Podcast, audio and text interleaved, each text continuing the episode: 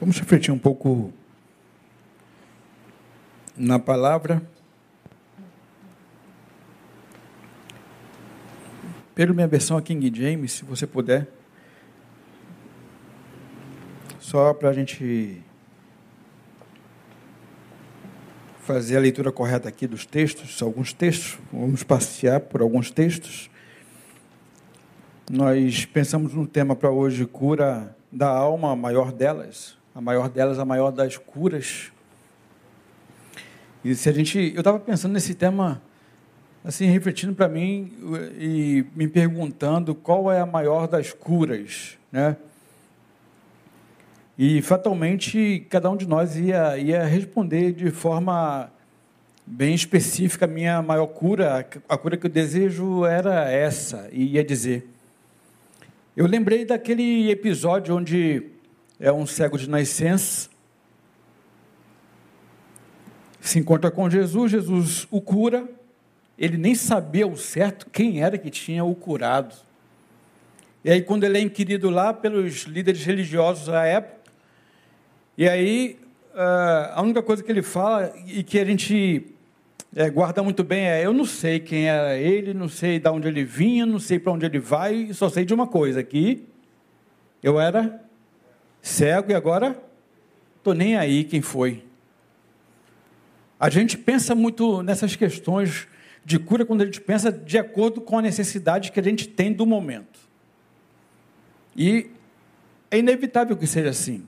Nós somos seres humanos, nós temos necessidades. Jesus não se importa com as nossas necessidades, nem que a gente apresente a Ele as nossas necessidades. Porque nós temos necessidades e as teremos enquanto vida aqui nós tivermos. Mas quando eu propus esse tema, é exatamente porque existe um outro texto, e é Lucas 17, que vai basear, pelo menos, a, minha, a parte introdutória da minha reflexão, que eu uh, farei o possível para não passar da, do nosso horário, tá? Esse compromisso com vocês. E é, Lucas 17, do 11 ao 19, é exatamente o, a passagem que, que fala sobre é, os dez leprosos. E os, os, leprosos eles eram separados da, da, é, da sociedade a partir do momento que eles eram diagnosticados como sendo lepra. Existia um espaço que eles eram colocados e ninguém transitava por, aquele, por aqueles espaços. Era distante da, da comunidade, era à parte mas Jesus, quando ele está fazendo a caminhada dele, pregando o Evangelho, Jesus é, muda a rota e passa por ali por vontade própria. Jesus não estava equivocado. Jesus queria, de alguma maneira, mostrar alguma coisa, fazer alguma coisa àqueles homens, e aí, é, nessa região bem específica onde os leprosos ficavam, estavam excluídos da sociedade. Jesus se importa com os excluídos, Jesus se importa com cada pessoa, Jesus se importa com você, com a tua necessidade. E fica muito claro nesse texto, porque eles estavam distantes, eles habitavam num lugar distante, mas Jesus estava interessado neles. No verso de número 12 e 13, por exemplo, diz: A caminho de Jerusalém passou Jesus pela divisa entre Samaria e Galiléia. Ao chegar num povoado, dez leprosos foram em sua direção e ficaram a certa distância. Eles viram que Jesus estava passando, era um homem novo ali na região, certamente não conheço esse homem, eu vou ver o que é que dele pode sair. Porque alguém necessitado pede a qualquer pessoa que passe. E eles eram muito unidos, os leprosos eram, é, eram um grupo muito unidos, porque, como eles estavam afastados, excluídos da sociedade, só que é, é, lhes cabia ou lhes sobravam os próprios leprosos. É, é claro que, é, de acordo com a demanda de cada um deles, né, a, a seriedade da lepra já tomada e falta de pedaços, aqueles que estavam um pouquinho mais inteiros eram os que alimentavam, eram os que iam buscar esmolas e que de vez em quando se encontravam na cidade. Se ele não dissesse imundo, né, ele era apedrejado, botavam ele para correr e infelizmente era a realidade deles.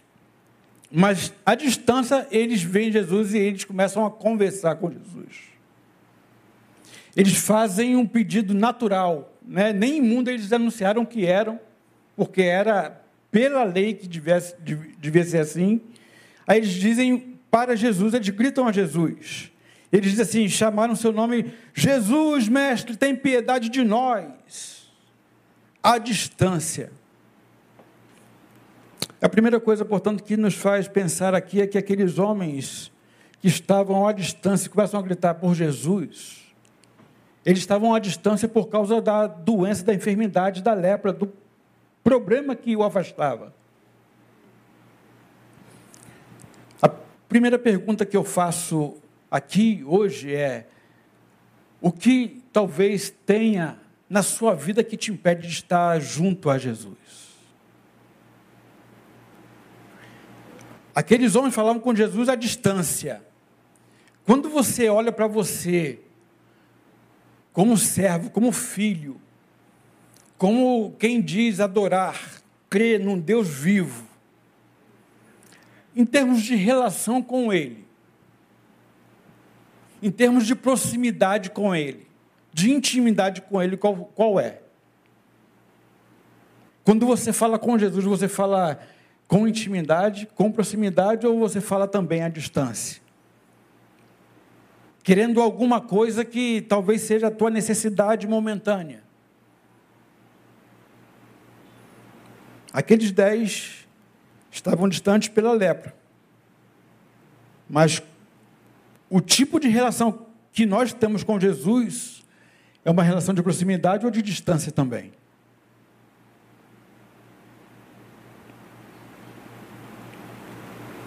A gente vê no verso de número 14, né, que do mesmo modo de à distância eles gritam pelo socorro do mestre que talvez pudesse fazer alguma coisa, Jesus também à distância respeitando-os diz: seja feito como vocês pedem.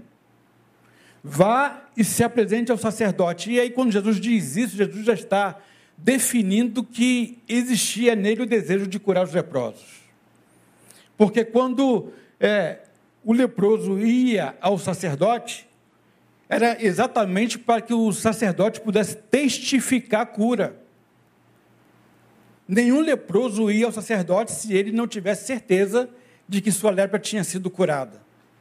Então Jesus, já ao longe, Jesus diz: seja feita a vontade de vocês, seja concedido a vocês o pedido que vocês me fazem à distância. Eu acho isso aqui uma coisa tremenda.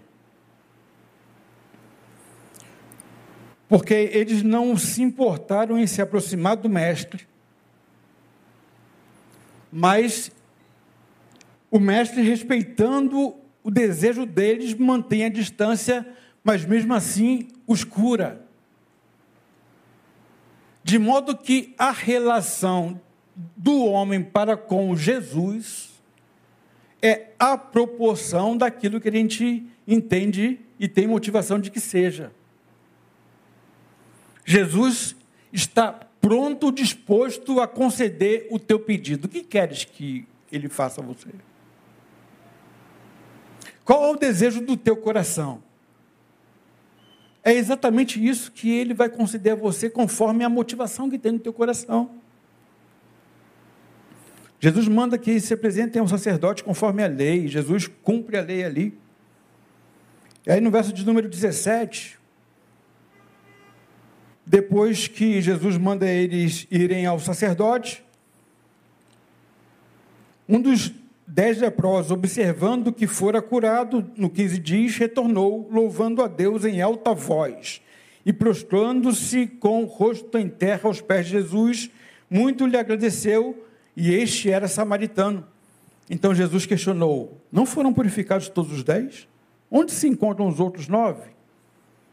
Não se achou nenhum outro que voltasse para render glória a Deus a não ser este estrangeiro? Então Jesus declarou-lhes: Levanta-te e vai, a tua fé te salvou.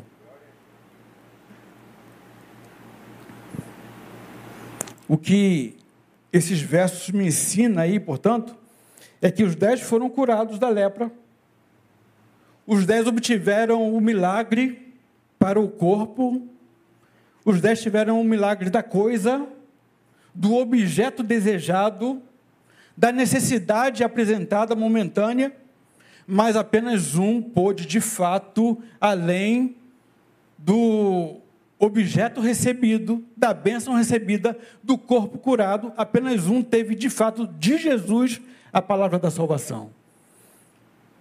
Pensando nesse texto, foi que exatamente veio esse tema na minha cabeça: cura da alma, a maior delas. Porque a gente tem vivido tempos ainda e, e, e havemos de viver, irmãos, daqui por diante cada vez mais, que as necessidades, as vicissitudes do dia a dia, a serem atendidas, a, a serem respondidas, são, em muitos casos, aquilo que nos movimentam na vida. E a relação com Jesus não deve ser assim, tão somente assim.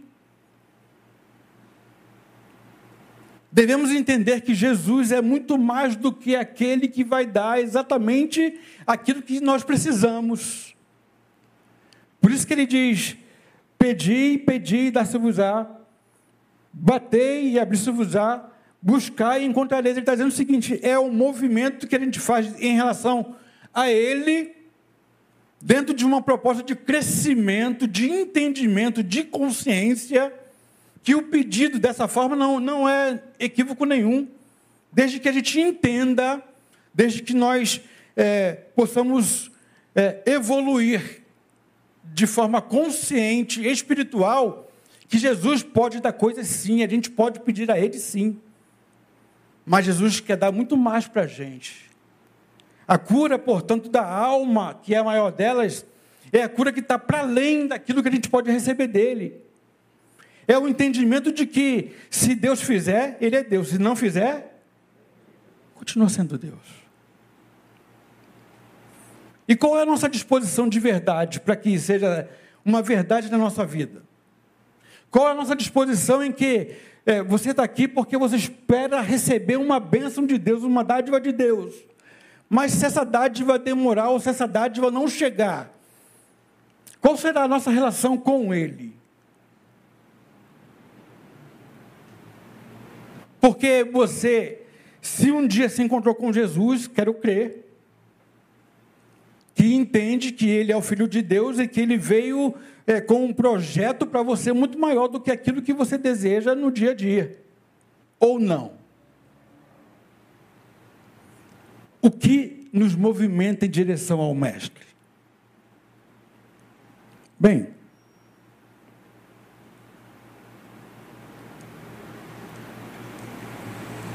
Tudo que teremos de Jesus é a proporção da motivação que aquece nosso coração.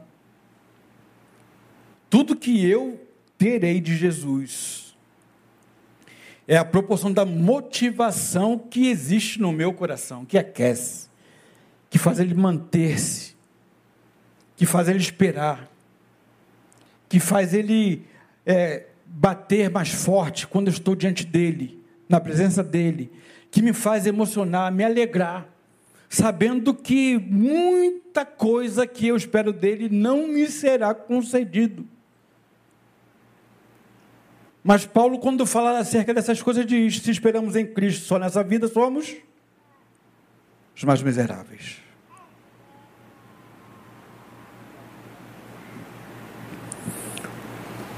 Para experimentar a cura da alma, portanto, eu queria pensar com vocês rapidamente, aí eu vou discorrer em alguns textos da Bíblia.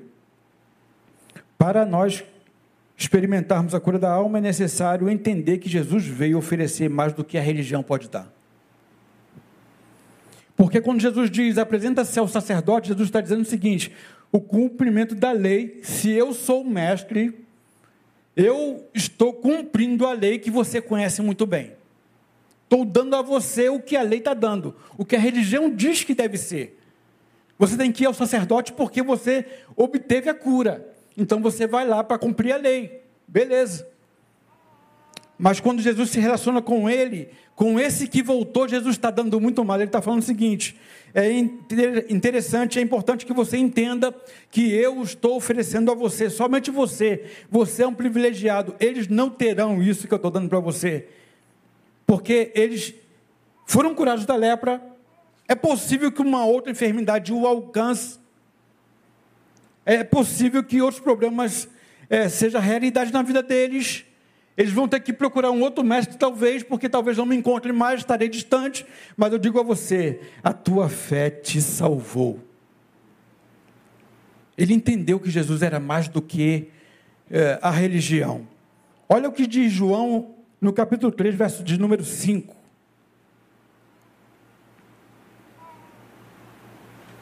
João, capítulo 3, verso número 5, diz o seguinte: Arrasou Jesus. E esse papo de Jesus aqui, o que ele está falando, está falando para Nicodemos. Nicodemos era é, um homem poderoso, religioso, é como se fosse do Supremo Tribunal Federal nos dias de hoje, e ele busca Jesus é, escondido porque ele talvez não quisesse se comprometer pela posição dele, e ele começa a conversar com Jesus ali sobre quem era Jesus. Eu sei que tu és mestre, porque é, se não fosse mestre, não faria o que tu fazes e tal. Aí Jesus diz assim para ele: Em verdade, Nicodemos, em verdade te asseguro, quem não nascer da água e do Espírito não pode entrar no reino de Deus. Jesus falando para Nicodemos, ele está dizendo o seguinte: que a água, a água é exatamente aquilo pelo qual simbolicamente a gente entende que a gente está adentrando a uma comunidade. A água é o batismo.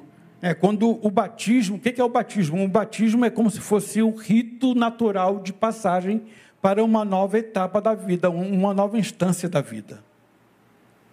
E aí Jesus diz o seguinte para Nicodemos: quem não nascer da água, então é do batismo mesmo, a ser imergido no corpo, na comunidade que, que agora quer fazer parte, e quem não nascer, portanto, não somente da água, mas do Espírito. Jesus está falando que há muitas pessoas que fazem parte da comunidade, estão inscritas na comunidade, foram batizadas, passaram pelo rito de passagem, são membros das igrejas evangélicas de tudo quanto é parte do mundo, mas essas pessoas ainda não nasceram do Espírito. Essas pessoas cumprem um rito religioso. Essas pessoas vêm para a igreja ouvir uma canção, ouvir uma boa palavra que de fato as abençoa. Que elas têm prazer em ouvir, não é dar aquele prazer, mas Jesus está falando muito mais. Nicodemos é importante portanto, você entenda que o fato de fazer parte de uma igreja evangélica, seja ela qual for, ou de qualquer outro tipo de religião, não é suficiente para que tenha vida eterna. Quem não nascer do Espírito. É um novo espírito, gente. É aquilo que transcende o corpo. É aquilo que está para além das aparências, é aquilo que está para além da estatura, é aquilo que está para além do que se tem, do que não se tem, do que se conquista, do que não se conquista. Está para além da conta bancária, está para além do carro novo, está para além da casa própria, está para além o que Jesus está falando é um modo de viver, de entender a vida. Que como seres humanos teremos sempre dificuldade, no mundo tereis aflições, mas tendes bom ânimo. Bom ânimo é um, um, um ânima, alma. Eu estou dando a vocês, porque quando Jesus se apresentou aos discípulos, quando estavam lá escondidos no momento da ressurreição, quando Jesus sopra e diz, tem de bom ânimo, Jesus está dizendo, olha, uma nova alma te dou, dou a vocês. Um modo de encarar a vida, de olhar a vida, de ler a vida, de ler esse tempo, tempo louco, que ninguém sabe absolutamente nada depois de dois anos. Um monte de incógnita. Usa máscara, não usa máscara, usa máscara aqui, não usa ali usa máscara em pé, quando senta, tira a máscara. Que, que... Loucura, gente. Loucura. Então, o que Jesus oferece para a gente é muito mais do que só fazer parte. Neste tempo, que será um tempo cada vez mais difícil, Jesus está dizendo o seguinte: não adiantará fazer parte de uma igreja evangélica. Não será suficiente para suportar o dia mal. Não será suficiente. É importante que vocês tenham um novo ânimo, um novo fôlego, um novo olhar. Nascer do Espírito para que vocês suportem e façam a leitura. E aí, o texto bíblico vai dizer para a gente que o homem natural não consegue discernir nada. É tudo confuso. É tudo opaco, cinzento. Mas o homem espiritual consegue discernir tudo. E a proposta de Jesus para nós é exatamente nós aprendermos a fazer o discernimento do tempo que a gente está vivendo e para onde a gente está indo.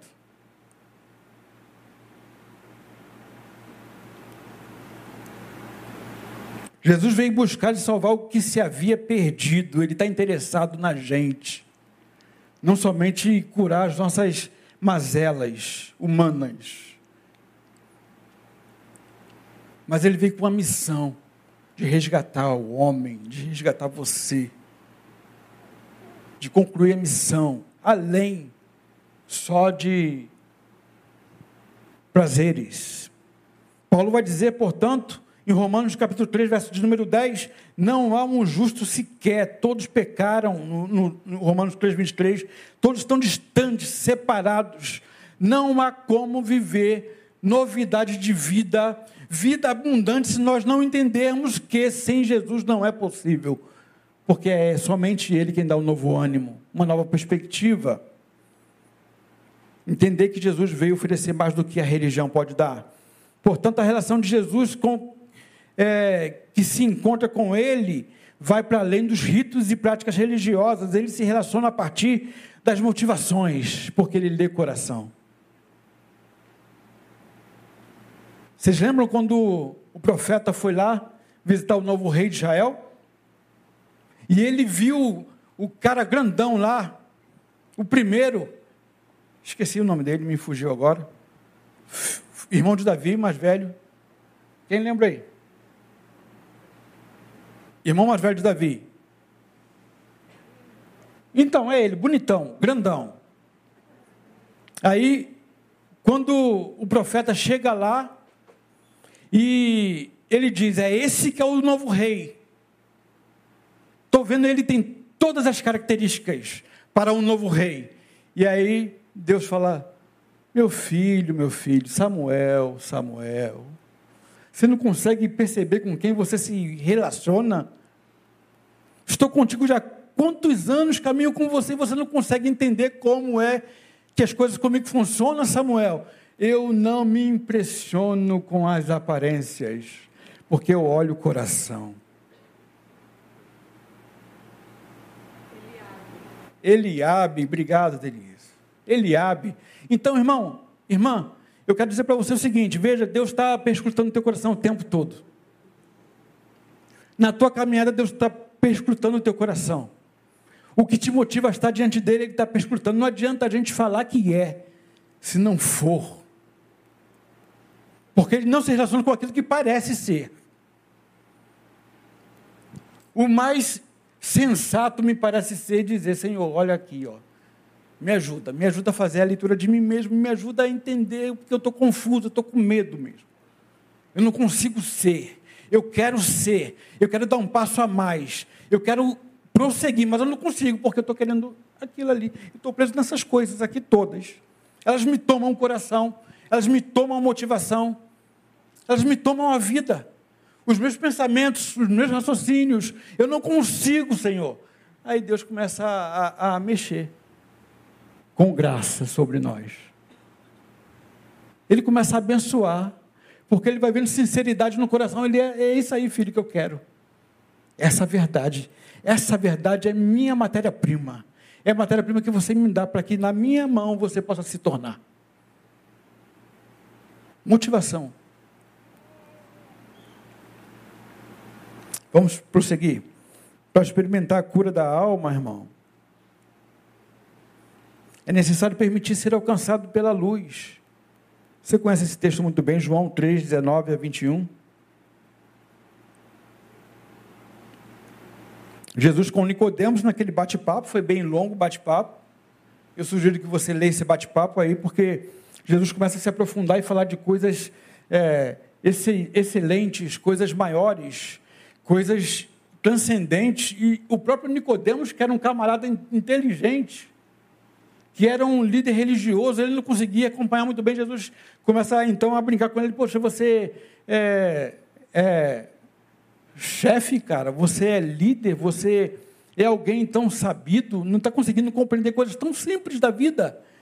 É porque o homem natural não discerne as coisas espirituais. E aí Jesus vai dizer o seguinte para Nicodemos: e o julgamento é este.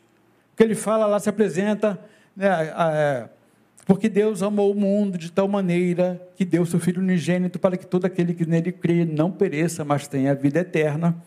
É, e aí ele continua falando no. Bota no, no 17, Pedro, por favor.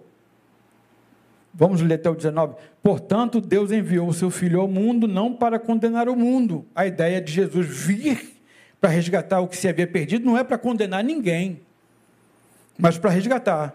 Mas para que o mundo fosse salvo por meio dele. Isso é verdade, gente, não somente lá, é hoje. Essa palavra é para hoje. Quem nele crê não é condenado, mas quem não crê já está condenado. Aí o 19, porque, é, continuando 18 ainda, o 19 agora, e o julgamento, porque já está condenado, é este: que a luz veio ao mundo mas os homens amaram mais as trevas do que a luz, porque as suas obras eram mais. O que impede de um homem largar as trevas e vir para a luz é exatamente a incapacidade de lançar mão fora as obras que são mais. A luz, quando Jesus diz a luz veio ao mundo, Jesus está falando dele mesmo. Jesus é a luz do mundo, mas não é o mundo esquina ali, Nogueira com, com a, a, aquela rua ali principal, Marechal Fontinelli. Não é aqui no Sucalep, esquina no Sucalep com no Marafozic ou Laura Dias. Não é, não é esse mundo esquina que a gente muitas vezes pensa. O que Jesus está dizendo aí é o mundo que existe dentro de você. Jesus veio salvar o mundo que existe dentro de você. Em cada um de nós existe um mundo diferente, único. Porque quando ele diz que ele é a luz, ele está iluminando exatamente aquilo que você é, quem você é. Quando Jesus se revela como luz, ele está dizendo para Nicodemos, Nicodemos, a condenação é: a luz veio ao mundo e aqueles que estavam envolvidos com falcatruas, com mentira, com prostituição, com falsidade, com língua solta, falando do irmão, fofocando, adulterando, roubando. É esse, é exatamente esse. Eu vim revelar esse camarada para ele mesmo. Porque a luz que Jesus é, para ele não é necessário. Salmo 139 vai dizer que as trevas e a luz para Deus é a mesma coisa. Noite brilha como dia. Não existe escuridão para os olhos do Senhor que são chamas de fogo. Ele perscruta tudo, gente. O que Jesus está dizendo aqui, portanto, para mim e para você, é que Ele, sendo luz, Ele alumia o nosso interior. Para quem vê? Para nós mesmos ver. É para a gente começar a se conhecer. É para a gente começar a ver que a gente tem uma, um, um, alguma coisa pontiaguda aqui, tem outra coisa torta ali. Tem um emaranhado de coisas ali que a gente não sabe nem o fio da meada onde começa. Que nós somos confusos, complexos. Ele começa a mostrar para a gente porque a gente começa a ver. Ah, estou entendendo agora qual é a minha. O Evangelho transforma principalmente o caráter, não somente a aparência do homem. E a ideia do Evangelho é exatamente nós entendermos a proposta de Jesus que fica revelado para a gente em, em 1 João, no capítulo 1, 5 e 7, caminhando já para o final.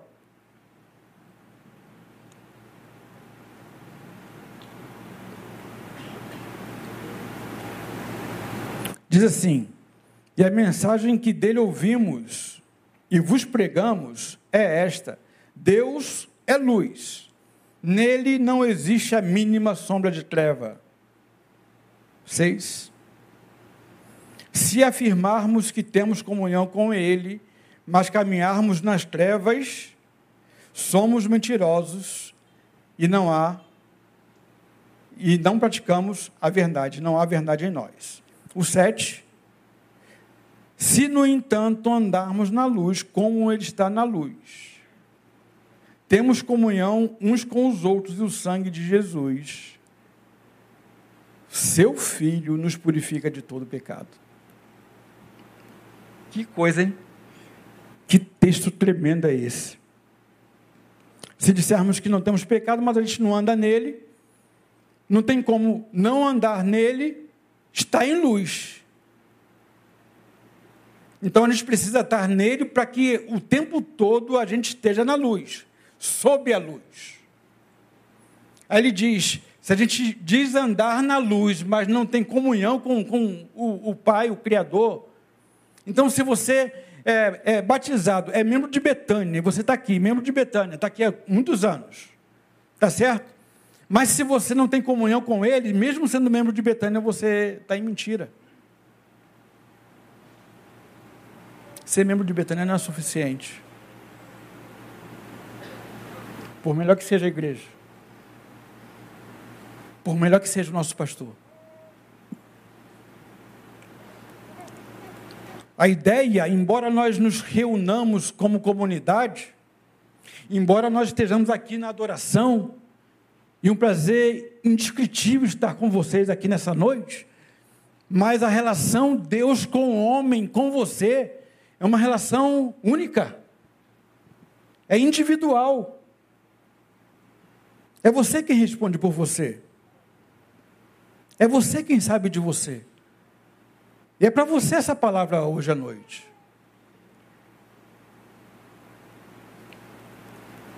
Aí ele termina: se andarmos na luz como ele na luz está, temos comunhão uns com os outros. É exatamente o projeto do Evangelho, porque quando a luz alumia, alumia quem? Alumia a mim mesmo para quem? Para mim.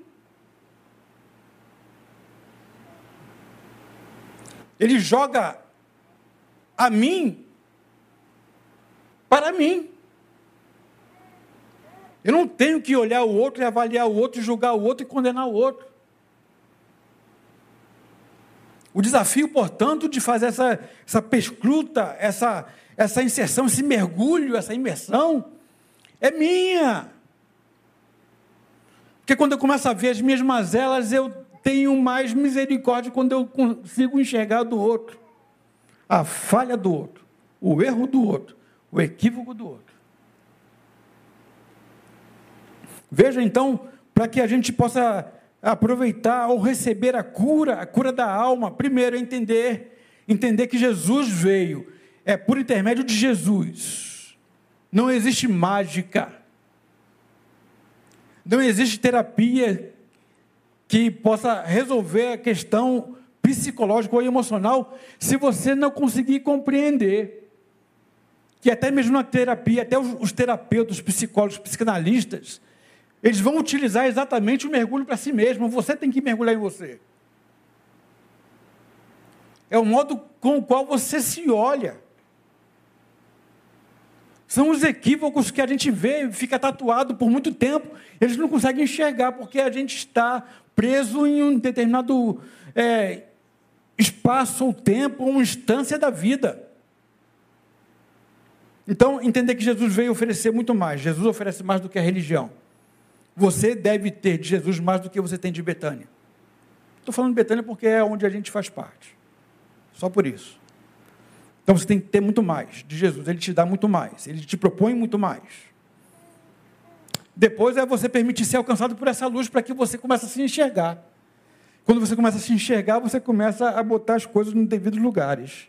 Isso aqui para cá, isso aqui para cá, isso aqui é aqui, aqui fica melhor, mais ajeitadinho, e você começa a se ajeitar. Começa a trabalhar em si mesmo, um passo de cada vez, mas sempre.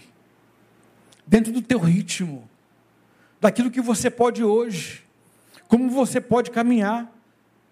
Não é se imaginando, não é se comparando ao outro, é o que você pode agora. A ideia é o que você pode agora para você. É fazer o que você precisa para agora. Não é só, eu tenho 10 quilos é, um, ou uma tonelada, 10 toneladas, e eu tenho que levar essa tonelada até a porta lá, estou morrendo, não vou levar nada. E aí eu fico agarrado nas 10 toneladas porque eu não consigo entender que eu vou botar essas 10 toneladas aqui no chão. E eu vou pegar, eu consigo quanto? 10 quilos, 5 quilos, 1 quilo, meio quilo? É isso que eu consigo. Então pega isso aqui e leva para a porta. A missão não é levar na porta, então leva na porta o que você pode. Volta. Pega mais um pouquinho e leva. E você vai ajustando, se ajeitando, caminhando nele, sendo revelado por ele para si mesmo, e você vai se tornando. A proposta do Evangelho é a gente se tornar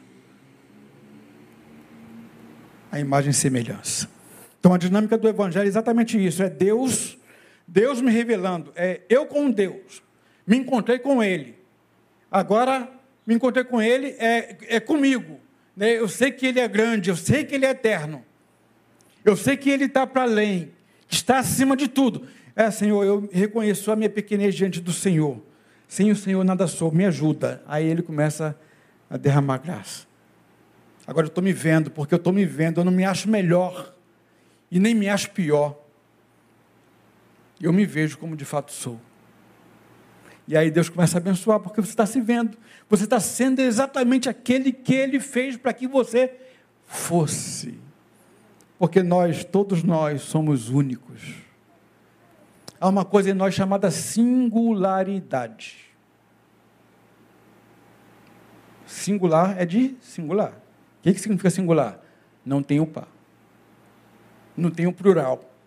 É singular. Você é singular. Deus fez você, sonhando com você.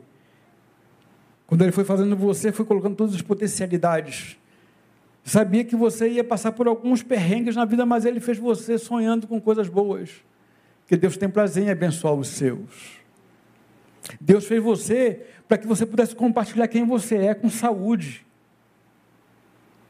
Porque você tem saúde, você tem, você tem direito à saúde emocional, você tem direito à saúde espiritual, você tem direito.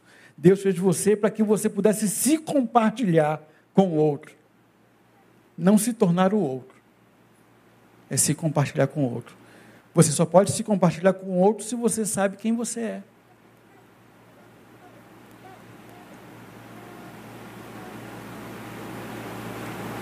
E o interessante é que a gente entende, lendo textos bíblicos sobre, sobre curas, sobre, sobre é, poder de Deus, sobre milagres, é, que há muitos que Jesus curava a gente vê isso em Marcos 10, 52, que depois da cura, Jesus diz o seguinte para eles: Vem e segue-me. Olha aí, Jesus lhe ordenou, depois de ter feito a cura, vai em frente, a tua fé te salvou. No mesmo instante, o homem recuperou a visão e passou a seguir, passou a seguir a Jesus pelo caminho. Aquele camarada, Jesus disse: para ele que ele estava salvo e ele começa a seguir a Jesus. Jesus vai, vai para Jerusalém, eu vou também. Jesus vai para Nazaré, eu vou também. Jesus vai andando por aí, eu vou também. Eu vou acompanhando Jesus, porque é prazeroso, é muito bom estar com o Mestre. Mas veja bem, existiam outros que Jesus curava, mas olha o que ele dizia a estes, Mateus 9,6.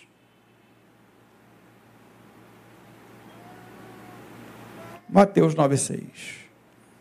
Entretanto, para que saibas que o Filho do Homem tem na terra autoridade para perdoar pecados, diz então ao paralítico: Levanta-te, toma a tua cama e vai para a tua casa. A alguns Jesus permite que o siga. A alguns Jesus diz: Vem, segue-me. A outros Jesus diz: Você está salvo, está curado, mas vai para a tua casa. Talvez, talvez seja porque Jesus que perscruta o coração e ele não se impressionava com a aparência de ninguém, ele sabia que existiam algumas coisas dentro da própria casa desse indivíduo que precisavam ser resolvidas.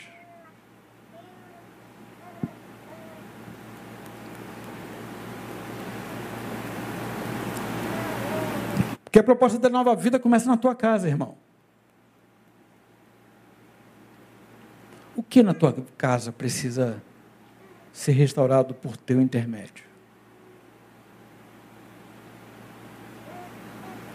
Que na tua casa está desarrumado?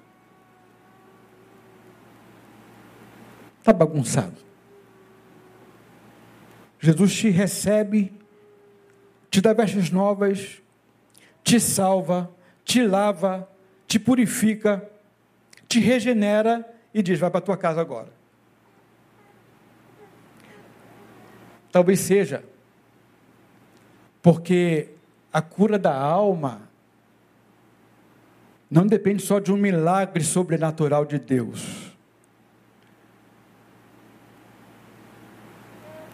Porque para experimentar a cura da alma, é necessária uma nova consciência que vem pela palavra. Jesus curava o corpo, mas guiava os seus novos discípulos a um novo caminho de entendimento. Jesus não curava eles e instalava o dedo e está tudo resolvido na tua vida. Jesus dizia: agora você volta para a tua casa com uma nova consciência. E faz diferente. Agora volta para tua casa e arruma o que você bagunçou. Jesus curava o corpo e guiava as pessoas para a cura da alma que somente elas poderiam fazer, através do perdão liberado àqueles que lhes tinham feito mal. É exatamente isso, irmão. A cura da alma além do encontro com Jesus, se dá também pela necessidade do perdão a ser liberado àqueles que te fizeram mal. Não há cura de alma se não houver perdão. Veja o que Jesus diz em João 20, 21 a 23, encerrando aqui. João 20, 21 a 23. Nesse episódio, desse, desse contexto aí, Jesus já tinha sido levado ao Calvário, já tinha morrido, já tinha é, sido sepultado e já tinha ressuscitado. Jesus aparece aos discípulos que estão escondidos, trêmulos, aterrorizados. O que, que vai ser de nós? Vão pegar a gente, vai matar a gente, tal. Aí Jesus aparece para eles ali, estavam fechados num, recinto, e Jesus diz para eles, é, aparecendo, a paz seja convosco. Assim como o Pai me enviou, eu também vos envio. E tendo dito isso, soprou sobre eles e disse-lhes: Recebei o Espírito. Lembra do Espírito Santo, que era a promessa que Jesus fazia? Estou contigo por um pouco de tempo, mas daqui a pouco não estarei mais. Enviarei o Consolador, o Paráclito de Deus, aquele que vai andar ao lado, que vai ensinar, que vai corrigir, é esse que vai consolar, é esse mesmo, é esse o paráclito. Jesus está soprando, está dando a eles agora o Espírito Santo, e olha só o que acontece. Recebei o Espírito Santo, aqueles a quem perdoardes os pecados ser-lhes-ão perdoados. Aqueles aos quais mantiverdes ser-lhe-ão mantidos. É o que Jesus diz, está dizendo o seguinte: Vocês têm o Espírito Santo com vocês, que capacita a perdoar. Só não perdoa se não quiser. É uma escolha. Lembra da oração de Jesus ensinando aos discípulos? Perdoa os nossos pecados, assim como temos perdoado a quem nos tem ofendido.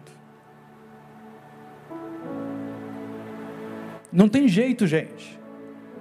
Não há barganha. Não há negociação. A proposta de Jesus, como uma nova criatura que ele faz da gente, é exatamente viver numa consciência livre.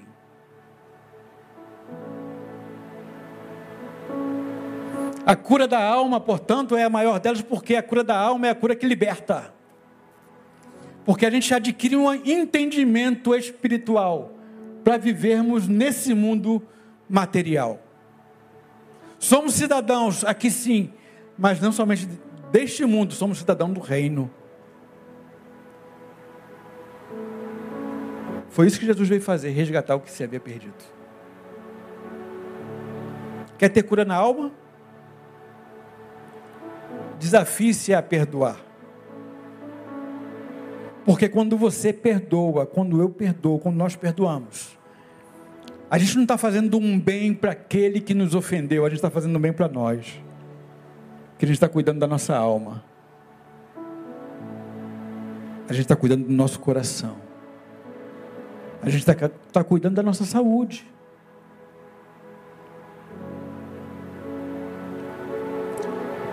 Então, para a gente experimentar a cura da alma, é importante entender que Jesus veio oferecer mais do que a religião pode dar.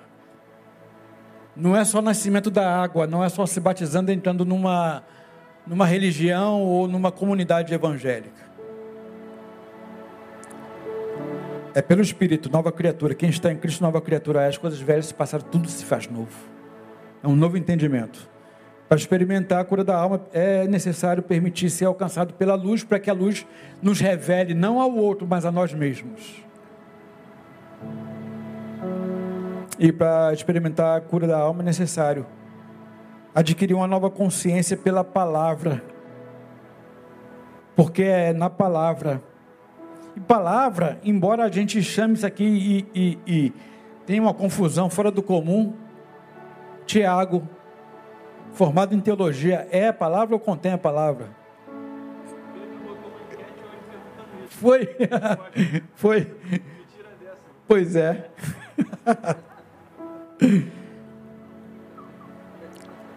No princípio era a palavra. E a palavra era Deus. E a palavra estava com Deus. Quem é a palavra? Jesus. não é só a letra, é Jesus. Então, quando a gente é, ganha uma nova consciência pela palavra, é, a gente conhece mais de Jesus. A gente tem uma relação mais próxima dele, mais profícua, mais verdadeira. E é exatamente essa relação com Jesus que vai moldando a gente na consciência. E a consciência se tornando, vai trazendo vida para todo o corpo. É assim que acontece, irmão. Deus possa nos abençoar nessa noite, pela palavra, e que pela palavra você se torne, pela palavra você tenha cura da tua alma, que é muito mais do que o corpo. Porque, finalizando aqui, Hebreus vai dizer que muitos homens, dos quais o mundo não era digno de tê-los, ainda que vivessem pela promessa, não alcançaram a promessa, mas eram homens transformados e que entendia que a nossa vida em Cristo não é só nessa vida, mas é para a eternidade. Que as nossas produções sejam para a eternidade, irmão. Não é só esperar chegar lá para fazer, não, é fazendo aqui, entendendo que elas não são perecíveis, elas são eternas que são grandes. Deus abençoe você. Deus abençoe a mim. E que a gente caminhe com consciência pela palavra. Para termos uma cura da alma. Amém? Vamos para casa, ficar de pé?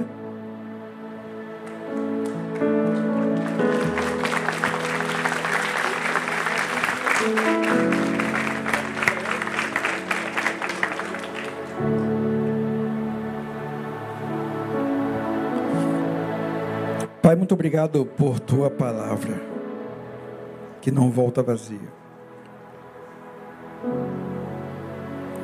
Quando olho os meus irmãos, eu vejo campos férteis e que possam produzir a 100, a 60, a 30 por um, conforme a medida da fé de cada um, Pai. Tu conheces teus filhos, tu nos conheces e tu sabes as nossas limitações, tu conheces os nossos erros, tu conheces os nossos fracassos.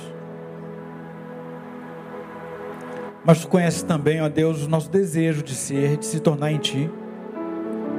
Tu conheces os nossos acertos e potencialidades. Nós queremos colocar tudo isso nas tuas mãos. Em tuas mãos, porque sabemos que tu podes fazer um novo. Sim, como um vaso na mão do olheiro nós queremos ser nessa noite, Pai. Que tu possa nos moldar conforme a tua vontade de querer. Ajuda o meu irmão, a minha irmã, Deus, nessa difícil tarefa que a vida proporciona a eles e muitas vezes os prendem, dizendo a eles que o que eles precisam é exatamente aquilo que os olhos naturais podem ver e ter. Sim, ó Deus, livra-os do engano desse tempo, livra-os do engano do Deus desse século, que tem cegado a muitos. Ó Deus, tira as vendas dos nossos olhos espirituais para que nós possamos entender, para que possamos discernir esse tempo, Pai, como homens e mulheres espirituais no Senhor. Nos ajude na caminhada, Pai. Nos ajude a entender que não temos para onde ir se não for o Senhor Jesus. Só Ele tem palavras de vida eterna. Que nós possamos sermos transformados de glória em glória até aquele grande dia, Pai. Enquanto esse dia não chega, enquanto hoje cada vez mais raro é dizer Maranata, ora vem Senhor Jesus, nos ajude a caminhar na tua presença, nos ajude, ó Deus, a entender esse tempo, nos ajude, ó Deus, a sermos os teus pés, as tuas mãos para abençoar vidas, para anunciar as boas novas, para sermos luz e sal Abençoe cada um de nós na caminhada, Pai, e que todos os dias, crendo na tua palavra, as tuas misericórdias se renovarão. Que nós sabemos em quem temos crido. Estamos certos que é poderoso para guardar o nosso tesouro até aquele grande dia. Sim, Deus, é essa a nossa oração nesta noite. Nos conceda restante de semana abençoada na tua presença. Com o entendimento de uma nova criatura em Cristo Jesus possamos fazer diferença onde quer que estejamos. Assim nós oramos e te agradecemos por tudo que vivemos aqui nessa noite e fazemos em nome de Jesus. Amém e amém. Vou em paz, queridos, que Deus nos abençoe. Até domingo, se Deus nos permitir.